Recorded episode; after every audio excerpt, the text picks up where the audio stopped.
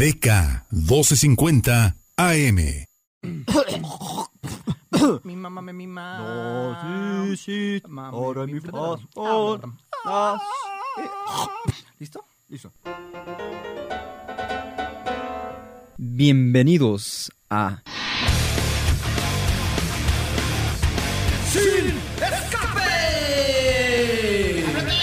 Cuando la lengua se suelta, no hay quien la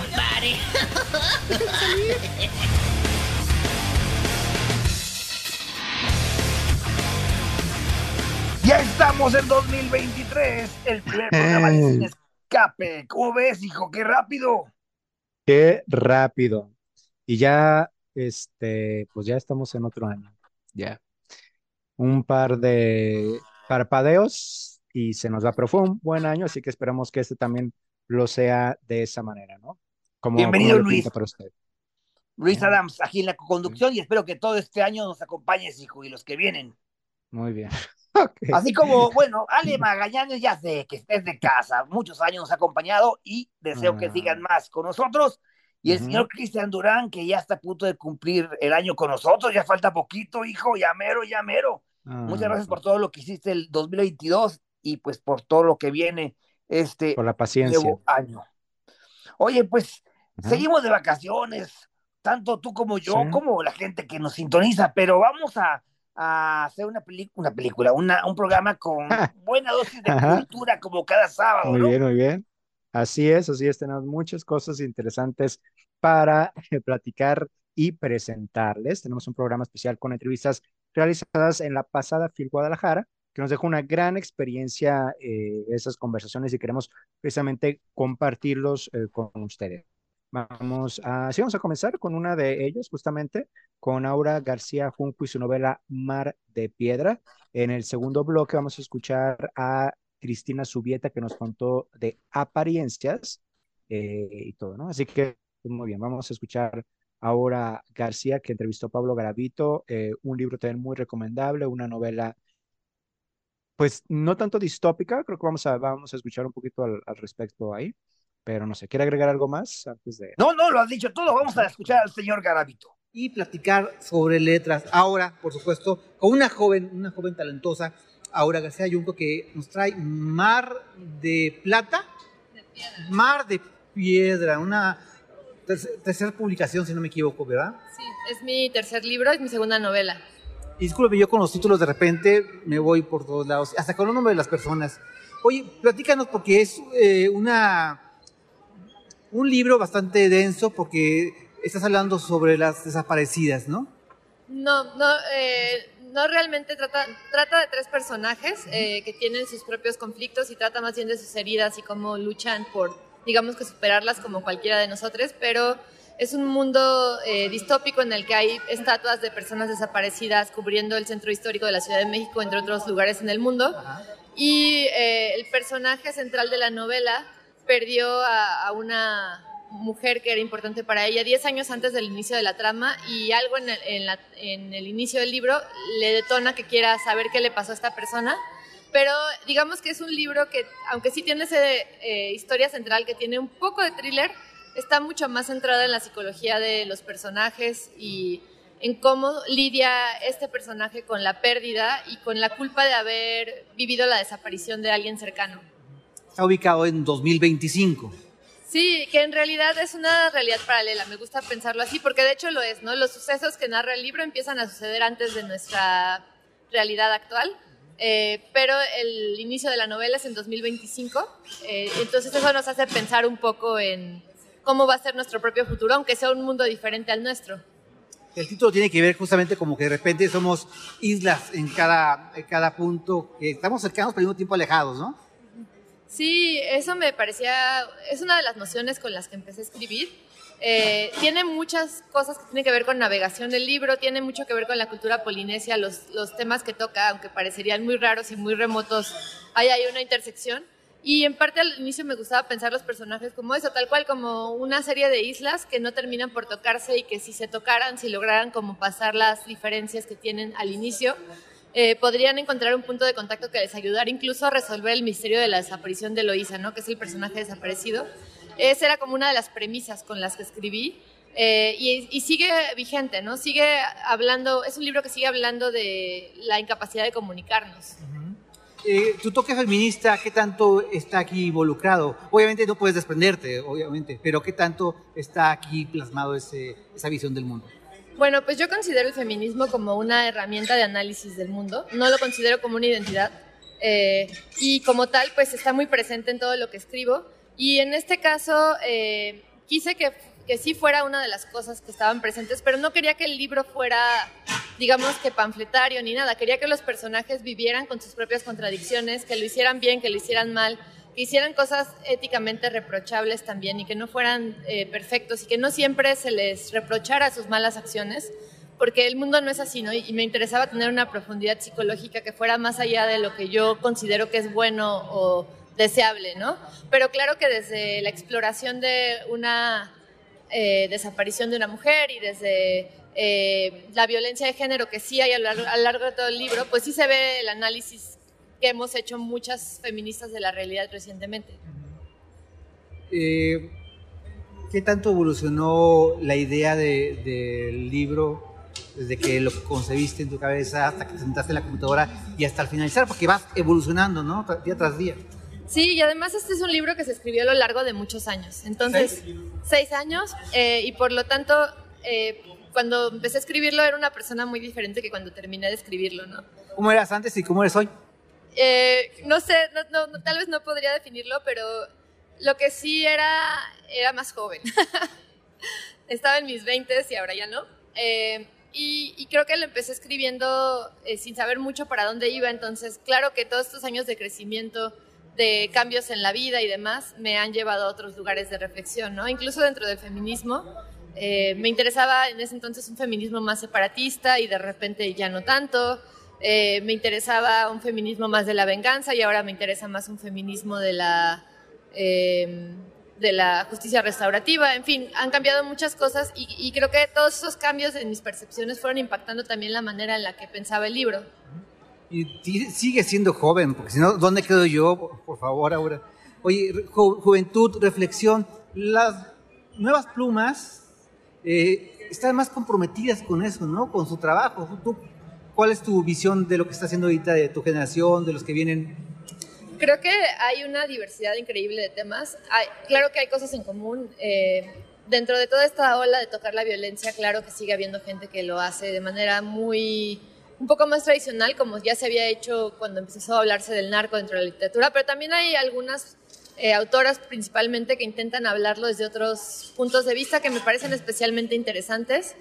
Y creo que en realidad eh, es una generación pues muy rica, ¿no? Y también la previa, eh, creo que cada generación tiene algo, mucho, algo que aportar en la literatura. Me gusta mucho que hay muchos experimentos formales que a mí obviamente me encantan, como se puede ver en el libro, ¿no? Y hay que decirle a los radioescuchas que también eres promotora cultural. Al final de cuentas, estás también tú sembrando la semillita a, gente que te sigue en tus redes sociales, en YouTube, al hablar sobre libros, al recomendar libros, ¿no? Sí, a mí me encanta hablar de libros, como todas las personas que nos dedicamos a eso, tenemos un vicio más que una, un hobby, ¿no? Es un vicio tal cual. Eh, y en algún momento, pues siempre te dan ganas de contar qué es lo que leíste y, y por qué te gustó. Y para mí abrir un canal de YouTube fue eso, como un lugar para hablar de mis experiencias de lectura, de cosas que me gustaron. Eh, casi no hablo de cosas que no me gustaron porque creo que no tiene sentido. Y, y también, bueno, eso es algo que hacía mi papá. Mi papá era promotor cultural y era escritor. Eh, y siento que por ahí siempre en mi vida ha habido una conexión con eso. Después de, de- del mar donde vas a estar presentando, ya has presentado este libro, que tiene que dos, un mes y medio, ¿no? Dos meses. Dos meses. Es realmente joven el, el libro, pero ya has tenido presentaciones. ¿Qué sigue después de esto? ¿Qué tienes en mente? Pues lo que más quiero es eh, seguir acompañando el libro un rato más. Eh, tengo un par de círculos de lectura eh, próximos, este mes el siguiente en enero también tengo un par más. Y a mí me entusiasma mucho eso porque es como empezar a ver cuál es el encuentro del libro con sus lectores y con sus lectoras. Eh, estoy retomando un libro que ya tenía escrito y demás, pero en este momento mi prioridad es pues seguir acompañando al libro, ¿Por qué habría de comprarlo? Eh, bueno, yo creo que este es un libro para la gente que le gustan los retos, les gustan, le gusta pensar más allá de las cosas simples. que le gusta la profundidad psicológica y entender el- al humano, a las humanas como seres complejos, eh, porque es un libro de complejidades y también es un libro de juegos. Creo que a las personas a las que les gusta jugar, este libro juega mucho con la forma, tiene recuadros que hablan de temas eh, que se salen o que entran al libro y demás. Yo creo que es un libro para eso, para jugar, para encontrarse con personajes profundos, para encontrarse un misterio que puede o no que se resuelva y también para hacer conjeturas. Y bueno, como me decían en un círculo de lectura, mis libros no dejan a nadie indiferente, te podrán gustar o no te podrán gustar, pero indiferencia no causa. Muy bien. ¿Usas también metáforas? Sí, eh, muchísimas, de todo tipo. La más evidente es la de las estatuas que, como mencionábamos, eh, pavimentan toda la calle de Madero. Son estatuas de miles y miles de desaparecidos y desaparecidas. Y me pareció que era una metáfora muy potente para hablar de las desapariciones en México, porque en el mundo en general, ¿no? Es como esta persona que no está, pero sí está, o sea, no está, pero no puede dejar de ser una presencia eh, onerosa, pesada en la vida de las personas que perdieron a esta persona y por lo tanto eh, me pareció que era una buena manera de tener una serie de reflexiones que los personajes de hecho tienen alrededor de las estatuas. Me gustaría que compartieras las redes sociales para que la gente te siga y busque tu obra, para que busque tus recomendaciones. Eh, en Instagram estoy como aura-gj. En Twitter estoy como a a a a ura a a a. Eh, y bueno, ahí me encuentran, pero si no me pueden encontrar con mi nombre. Y igual en YouTube estoy con mi nombre, entonces es fácil encontrarme. No subo videos tan seguido, pero cuando los subo le echo ganas. Pues muchísimas gracias por tu tiempo. Gracias a ti. Vamos a un corte y regresamos. Esto es Sin Escape. Ey, ¿A dónde vas? No te vayas, en un momento regresamos. Comunícate al 3647-7481 o al 3647-8383.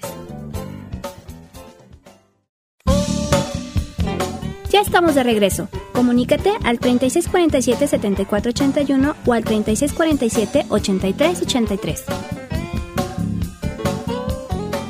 Volvimos, volvimos del estómago ahora para platicar sobre otro libro, mi querido Luis Adams, amigos, Ujú. amigas, Apariencias, una Mm. novela escrita por Ujú. Cristina Subieta y también estuvo presente en la FIL. Es un thriller urbano que muestra que no hay límites cuando se trata de sobrevivir en una sociedad deteriorada, una lectura que seguramente va a gustar a muchos y a muchas, porque es una historia emocionante y sabes qué, sobre todo Mm. actual.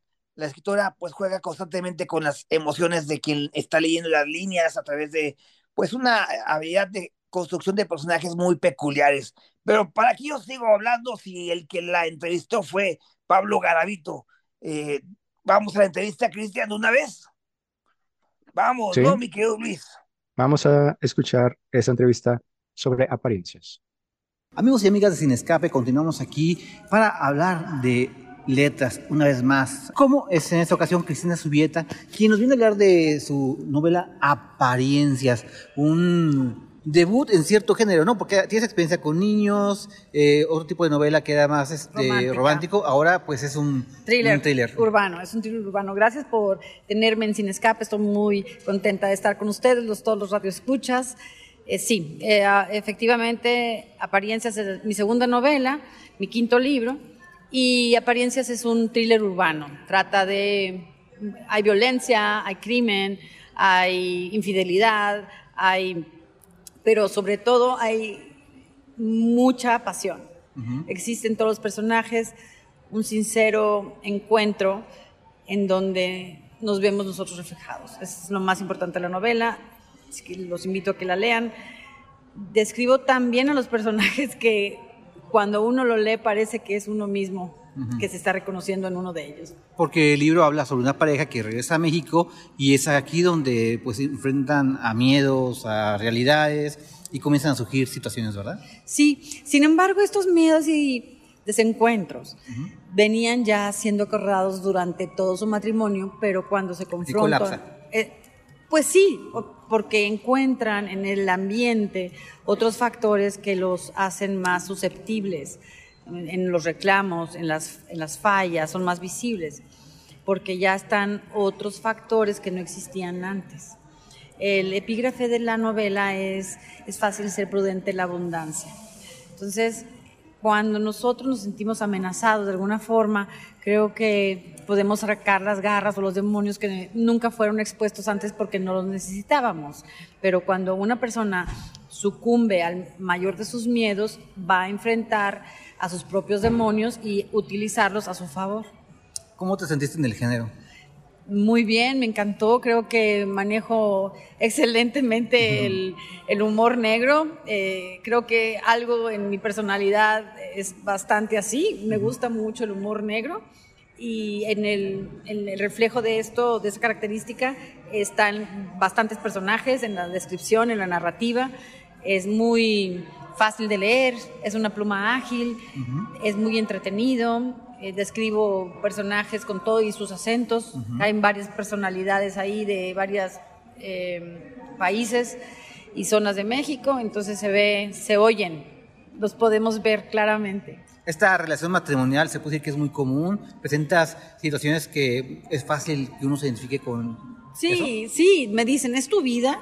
Pues sí, Sí, claro que mi, es mi vida y la tuya y la de todos los seres humanos que han estado casados, porque los problemas que enfrenta la pareja no son problemas ajenos a la humanidad, son problemas que se dan día a día y cada uno estamos confrontando con diferentes tipos de problemas, pero el problema que se presenta en la novela es fácil de reconocer. Es el poder, es el dinero, es el tiempo que le dedicamos a los hijos o el trabajo, al estudio y cómo eso va haciendo una mella en, en la relación de pareja. ¿Cuál fue el principal reto al estar escribiendo en tu computadora, en tus libretas? Que no ganara mi personalidad.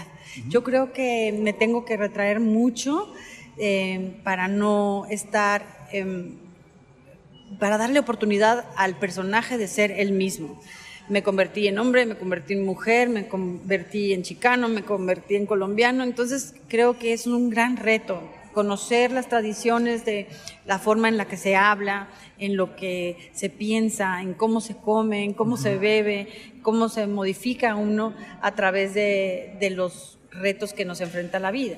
Entonces yo creo que pero hay personajes que yo nunca he vivido, que yo nunca he conocido y que tuve que estudiar, que estuve, estuve, estudiando muchísimo para poder concentrarme en, en, la realización de esos personajes, que fueron difíciles porque no tenía yo ni idea de cómo es un psicópata. Entonces me tuve que meter a estudiar cómo son los rasgos de un psicópata para poder describirlos bien. ¿Y alguna influencia literaria, algún autor que hayas dicho, me agarré de aquí de ese estilo, de esta pluma, como para saber llevar un thriller? Mira, yo creo que me basé mucho, hay tres, no, tres eh, libros que me impactaron mucho, tres eh, películas de cine que me impactaron mucho, que es Babel, la de Amores Perros y em, la de American Beauty.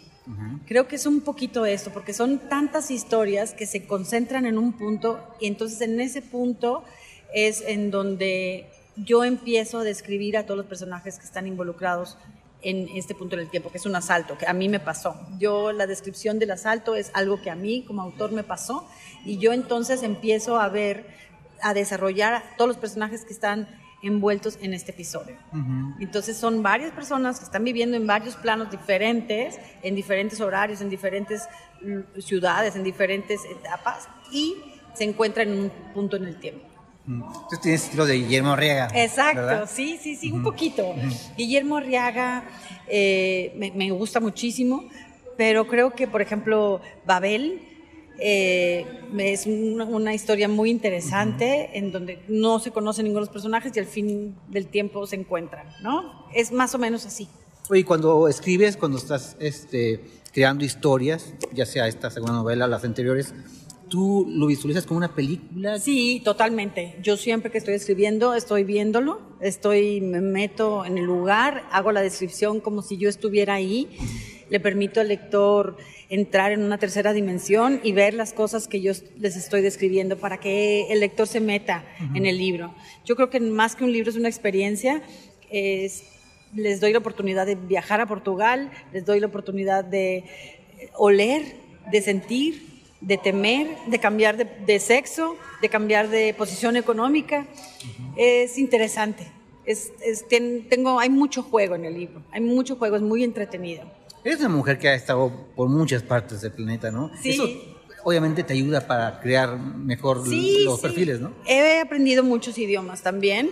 Creo que entonces pongo mucha atención en cómo las personas hablan, pongo atención de cómo las cosas se ven en los países, gracias a esta a esta apertura cultural que tuve en mi vida, ¿no? He, vivido en muchos países, en seis, y nosotros vivimos igual, como familia vivimos igual, 16 años en el extranjero y venimos a México y me asaltan. Entonces es un poco este juego, una representación, pero, mm, o sea, me preguntan, ¿es tu esposo? Y yo, no, no es mi esposo, es simplemente un personaje que, que inventé para poder concretar una historia interesante.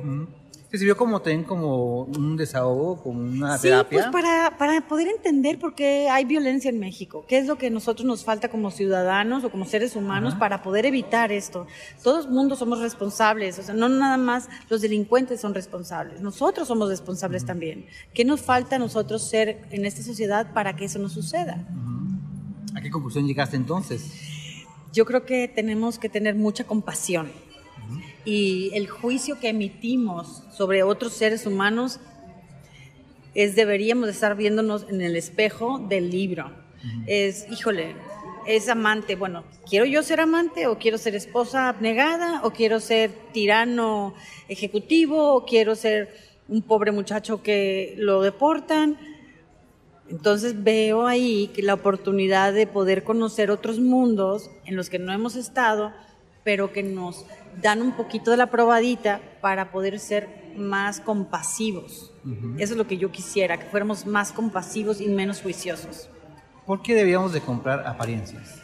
Porque es una historia entretenida, es una historia que nos lleva de la mano a confrontarnos, nos da la oportunidad de saber que siempre todos, en todo momento, eh, podemos estar aparentando. Entonces, que estos juicios que emitimos no deberían de ser, porque al fin y al cabo todo mundo estamos jugando el mismo juego. Entonces, es ser eso, es darte cuenta que en el laberinto de espejos, que es apariencias, al final el reflejo más duro es el de uno mismo. Oye, Cristina, ¿y estás trabajando ya en otra eh, obra, en otra novela? ¿En qué Sí, estás estoy trabajando ahorita en una novela que se trata de una niña que tiene encuentro con seres eh, que están en otro plano y cómo eso puede desviarse a una, a una este, adicción y cómo los papás vamos especializándonos en tratar de modificar la actitud de nuestros hijos y no aceptar una personalidad. Y como yo creo que es un tema muy complicado, pero muy bonito. Voy a tratar de temas de secuestro o de, de- de feminicidios y quisiera que fuera igualmente exitoso. Pero una vez más, no te repites, está muy padre eso, ¿no? O sea, como que no buscas repetirte en... En los la temas. o en los temas, ¿no? Sí, no, no, nada que ver, pero también es un poco oscuro. Eso es un- también es como un thriller urbano, pero totalmente otro tema. Y creo que también nos ayudará a abrir un poquito nuestros ojos a lo que es realmente el mundo. Invita a nuestros escuchas para que busquen esta nueva publicación, ¿no? Sí, claro, yo estoy en redes como Cristina Subieta Escritora, tanto en Facebook como en Instagram, y tengo una página que es www.cristinasubieta.com. Cristina eh, no se escribe con H, es sin H, y la Z es Z, la de Subieta con B grande. Eh, estamos en Gonville, estamos en el sótano, eh, lo pueden encontrar a través de Mercado Libre o en Amazon. Existe la versión eh, digital y ahorita justamente estamos ya empezando a hacer la traducción Ah, para bien. ponerlo en Kindle y que lo lean digitalmente en inglés. Ah, pues muchas felicidades. Muchas gracias. Agradecemos y busquen amigos, apariencias ya la pueden encontrar en todas partes esta novela, la segunda de Cristina. Muchísimas gracias. No, hombre, a ti muchísimas gracias en Sin Escape. Me encanta estar con ustedes y por favor búsquenme, búsquenme en redes. Si se quieren comunicar conmigo, estoy siempre atenta a cualquier pregunta, a cualquier sugerencia y estoy encantadísima. Muchas gracias, Cristina. ¿A dónde vas? No te vayas, en un momento regresamos. Comunícate al 3647-7481 o al 3647-8383. DK 1250. Ya estamos de regreso. Comunícate al 3647-7481 o al 3647-8383. Estamos de regreso en Sin Escape y para continuar con estas charlas interesantes que nos dejó, nos dejó esta fiesta de la literatura, la más grande de Latinoamérica y una de las más grandes del mundo, pues vamos a escuchar a Pablo Ignacio Chacón con su novela Los Perseguidores. Pablo Ignacio Chacón, Tocayo, qué bonito nombre tienes. Empezamos bien. Sí, empezamos bien. Me caíste bien desde que supe cómo te llamabas. Perfecto, perfecto. Es un gusto estar aquí. Este, mi- esta es mi primera entrevista por una radio de México y espero que no sea la última. ¿Es queja o es reclamo o qué? No, para nada. Es- yo he llegado a Guadalajara hace tres días y después de dormir mucho, porque he tenido un viaje de 24 horas sin dormir, creo que recién el día de hoy estoy suficientemente despierto como para responder preguntas. Así que encantado de estar contigo. Pero querías ser famoso, ¿no? Querías ser escritor. No, no quiero ser famoso, no me interesa. Yo creo que a los escritores de verdad lo que les interesa es que los lean. Porque uno no escribe solo para, para, uno, para leerse uno mismo, ¿no? Yo creo que uno escribe para que alguien más vea si, si conecta con, lo que, con los personajes que te has inventado o con las ideas que pones, ¿no? Para sentirse un poco menos solo, ¿no? Porque ya sabes, la escritura es un arte, es una práctica solitaria y no hay forma de saber si lo has hecho bien o no hasta que alguien te lee y te dice algo. Dicen que la soledad se disfruta mejor en compañía, a lo mejor en compañía de una pluma. No lo sé. eh, quizá el hecho de... Ahora, sí es cierto que cuando estoy solo y no tengo muchas cosas urgentes que hacer, sí me vienen ganas de escribir. A veces ni siquiera sé sobre qué, eh, pero es una sensación un poco rara, ¿no? Porque no creo que sea algo natural, porque la escritura es algo totalmente cultural, aprendido, pero sí, ahora que lo dices, sí tiene que ver algo con, con estar solo, ¿no? No me vienen ganas de escribir cuando estoy en una reunión o estoy con gente, es una cosa extraña, solamente cuando te quedas solo con tus pensamientos, quizá es la forma de huir de ellos, ¿no? Poner las cosas en otra parte. Y Pablo, la visita aquí en Guadalajara, en la FIL, en este año 2022, se debe a, pues, la presentación de, bueno, para hablar de tu libro, Los Perseguidores, ¿es tu más reciente publicación? Sí, es la primera colección de cuentos eh, que edito, lo hemos hecho con una editorial independiente del Perú. Eh, sí, es mi primera publicación con una editorial. Antes he autopublicado eh, microrelatos, un libro de microrelatos, pero digamos que esta es la primera vez que hago un libro de manera formal siguiendo las prácticas del sistema. ¿no? Los microrelatos deben ser más difíciles, ¿no? Es decir, mucha gente piensa que por ser más corto, pues más rápido y, y- y, pues más fácil, pues. Pero creo que es eh, como una nota periodística, pues tener que decir en pocas palabras toda una historia y bien contada, pues es todo un arte, ¿no? Sí, bueno, yo creo que eh, siempre va a depender de lo que opine el lector. Pero en un microrelato, por definición, no debería sobrar una sola palabra. Eh, tendría que haber la cantidad mínima de palabras, porque si no, probablemente no funcione, ¿no?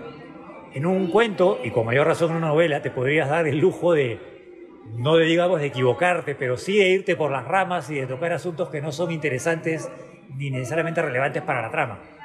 En un microrelato no. En un microrelato todo tiene que ser absolutamente esencial para que, para que funcione. Es un género, no sé si difícil o fácil, lo puedes escribir muy rápido, pero el trabajo de corregir un microrelato probablemente sí sea, sí sea mucho más difícil, ¿no? Es, es como podar una escultura a- e- en un arbusto pequeño, ¿no? Tiene que quedar muy bien porque si no parece cualquier cosa. Y volviendo a los perseguidores, eh, es eh, aborda la temática de las obsesiones, ¿o me equivoco? Eh, sí, yo no era muy consciente de la temática de los cuentos hasta que los reuní. En realidad no es que hayan sido cuentos que nacieron juntos, eh, pero cuando empecé a, a buscar la forma de, de agrupar mi trabajo para publicarlo y presentárselo a editores, me di cuenta que varios de ellos eh, dialogaban en el hecho de tener personajes muy obsesivos, no necesariamente enfermos, no necesariamente normales, pero sí que están dominados por una idea fija, por una preocupación o por algo que, que los persigue o que ellos mismos persiguen. Un poco el nombre viene de ahí. Y el nombre también viene de, de unos personajes antagonistas de uno de los cuentos, eh, cuya apariencia nunca se devela, pero que siguen a uno, a uno de los personajes principales.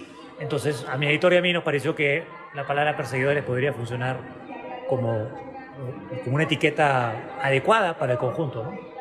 ¿Cuándo fueron escritos? Eh, ¿Hace un año, cinco? ¿Nos puedes platicar un poco del proceso de esta compilación? Eh, sí, a ver, en primer lugar te digo, son cuentos eh, que si bien la mayoría de ellos tienen un ancla en la realidad, pero tienen elementos probablemente de la literatura fantástica. Es algo ambiguo, algunos lectores me han dicho que no son fantásticos, sino son psicológicos y que todos los eventos raros, porque pasan muchas cosas raras, ocurren en la mente de, de los personajes.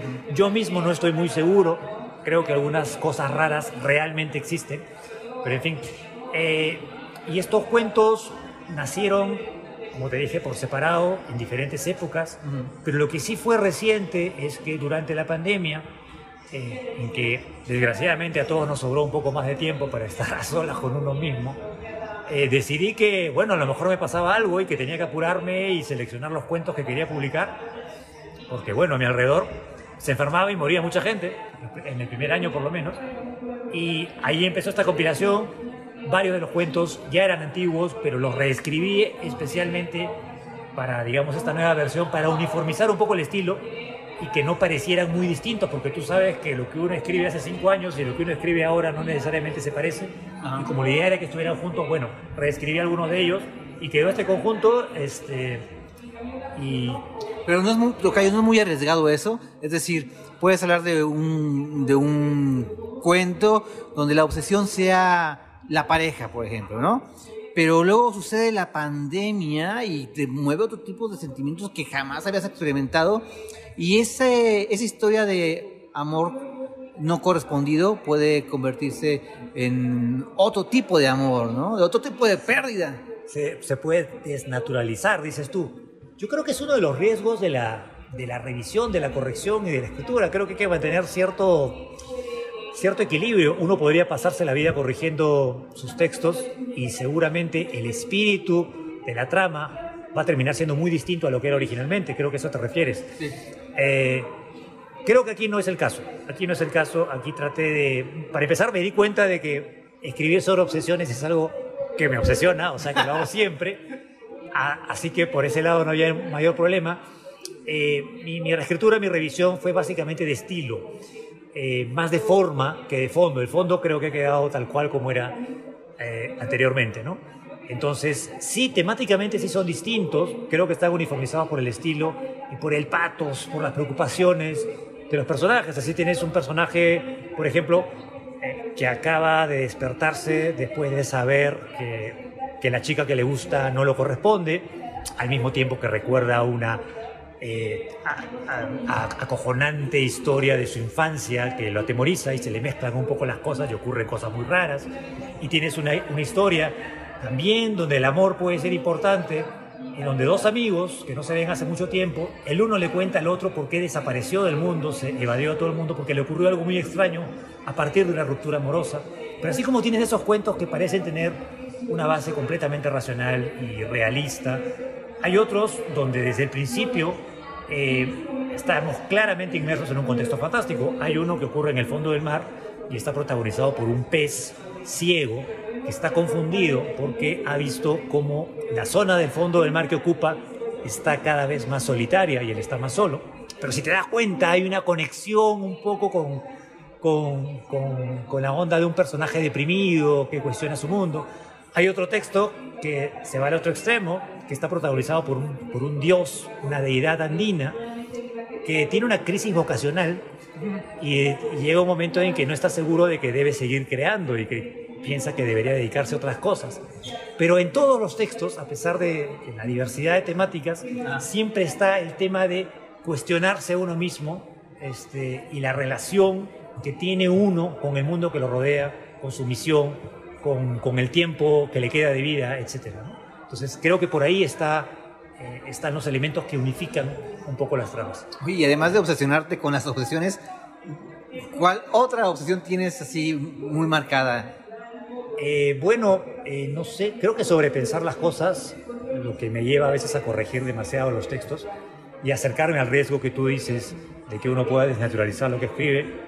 Pero eh, me obsesiona la gente, me obsesionan las personas, me obsesiona eh, tratar de, de- de entender cómo es posible que personas eh, ante, una, ante un mismo hecho, ante una misma película, ante un mismo libro, ante un accidente de tránsito que tienen al frente, puedan reaccionar de maneras tan diferentes y puedan pensar cosas tan distintas. Eso es algo que siempre me ha, me ha fascinado, me intriga, me genera historias en la cabeza. Este, me gusta eso, ¿no? Incluso cuando he tenido la, la suerte de que ya algunas personas me lean, escuchar diferentes interpretaciones sobre una misma historia que yo he escrito me parece súper interesante y es una de las cosas que me obsesiona. Quiero entender por qué eh, las cosas pueden tener tantas dimensiones. Aparentemente la respuesta es obvia, simplemente el mundo no es plano y no es matemático. Pero siempre me ha dado curiosidad tratar de entender por qué funcionan así las cosas. ¿no? Bien, Pablo, el tiempo se nos acabó. ¿Puedes invitar a nuestros radioescuchas a que sigan tu, tus redes, en donde pueden conseguir tu- tus textos? Sí, mi nombre es Pablo Ignacio Chacón, estoy en Facebook con ese nombre, en Twitter también, eh, tengo una página web, pabloignaciochacón.com, creo que ahí pueden encontrar información si les interesa mi trabajo y dónde conseguir los libros. Y este, bueno, eso, eso creo que es todo. Te agradezco más bien tu tiempo y tu paciencia y por todos los desvaríos que he estado diciendo en esta cabina. Ah, contrario, muchas gracias, mucho éxito y pues a leer Los Perseguidores. Estamos de regreso, muy interesante. Yo sí quiero leer, leer este libro, Los Perseguidores, que es un conjunto de nueve relatos, como dijeron en la entrevista. Tengo que irme, hijo. Yo te dejo en el último bloque ahí, arréglatelas. Muy bien. Tengo que irme al baño, no sé cuánto me tarde, pero feliz año nuevo, hijo. Feliz año nuevo, don Arturo, y ahí vamos. Vamos, Voy a buscar aquí el apoyo de, de Pablo Garavito para Uy, te este- agarras los mejores. No, no, no. Ahí nos Muy bien. vemos, adiós. ¿A dónde vas? No te vayas, en un momento regresamos. Comunícate al 3647-7481 o al 3647-8383. Ya estamos de regreso. Comunícate al 3647-7481 o al 3647-8383. Amigos, amigas, amigas, amigos, amigos, amigas, decir, escape, estamos de regreso, Luis. Y ya, para Estamos de regreso. El último bloque ya, Ah, pero, Ay, qué rápido. pero Ajá. sí, siempre despidiéndonos con el rostro amable y talentoso y e influencer de mi tocayo, de mi tocayo, Pablo, señor Pablo, está por ahí. Qué, qué raro, qué raro. Hola, hola. ¿De qué vamos a hablar hoy? Porque hay mucho tema, ¿no? Del Muchos. libro a la pantalla grande o a la pantalla chica, que digo, cada vez es como más común, obviamente, porque pues, eh, ya saben, Hollywood y, y la creatividad, pero por una parte, pues está eh, bien eh, ver eh, que cobran vida nuestros personajes favoritos, supongo, ¿sí? ¿O qué opinan de las adaptaciones? Pues antes de dejar a Pablo, que es el experto, eh, yo solamente quiero decir que espero dos adaptaciones de. Taylor Jenkins. Es una joven escritora que Amazon Prime o Prime Video va a sacar la serie de Daisy Jones and the Six. Es eh, un libro hermoso, eh, muy bien escrito, y ya pues estaba anunciada la serie para este fin de año. No sé cuándo lo saquen, pero yo estoy ansioso de, de, de esta mm, adaptación.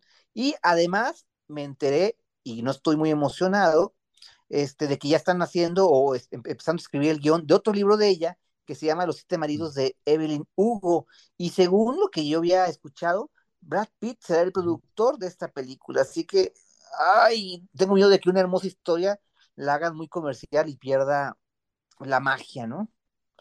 Uf, el- ¿cómo se llama? ¿Cómo se llama? Los Anillos del Poder. Eh, Ah, muy bien. sí. ¿No? Pero bueno, ya te dejo el micrófono, Pablo, y pues nos vemos, o- nos escuchamos ahorita. Adelante, un monólogo.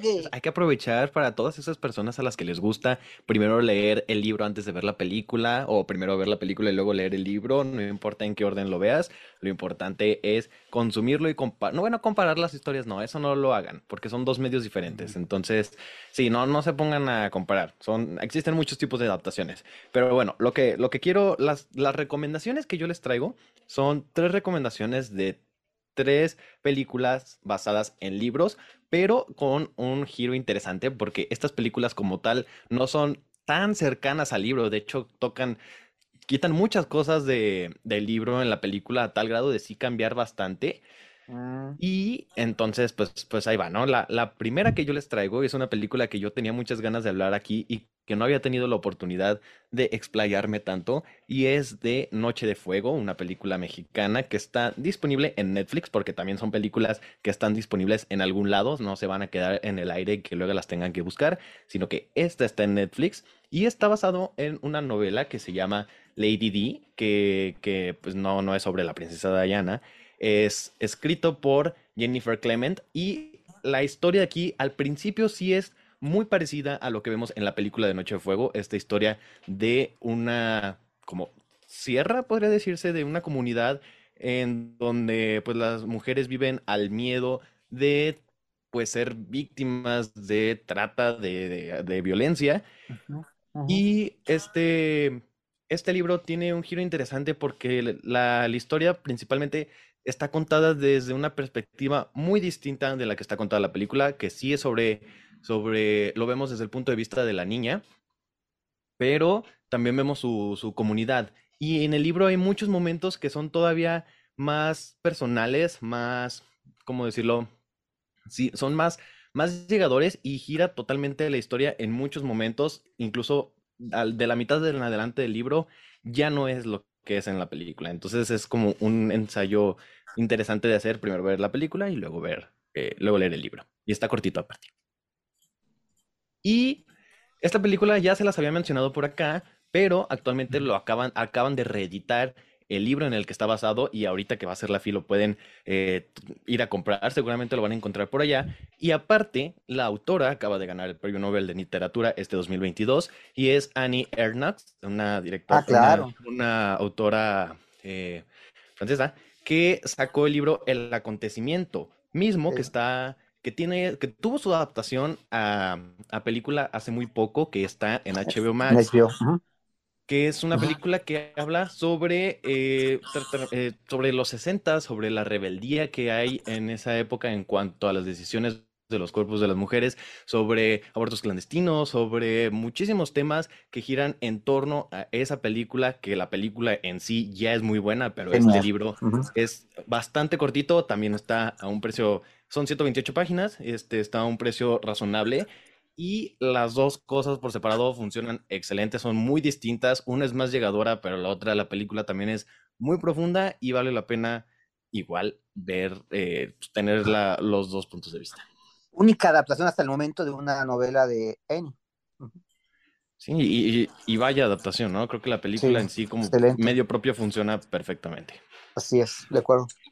Y ya por último, no podría dejar mi fanatismo por Guillermo del Toro fuera de esto.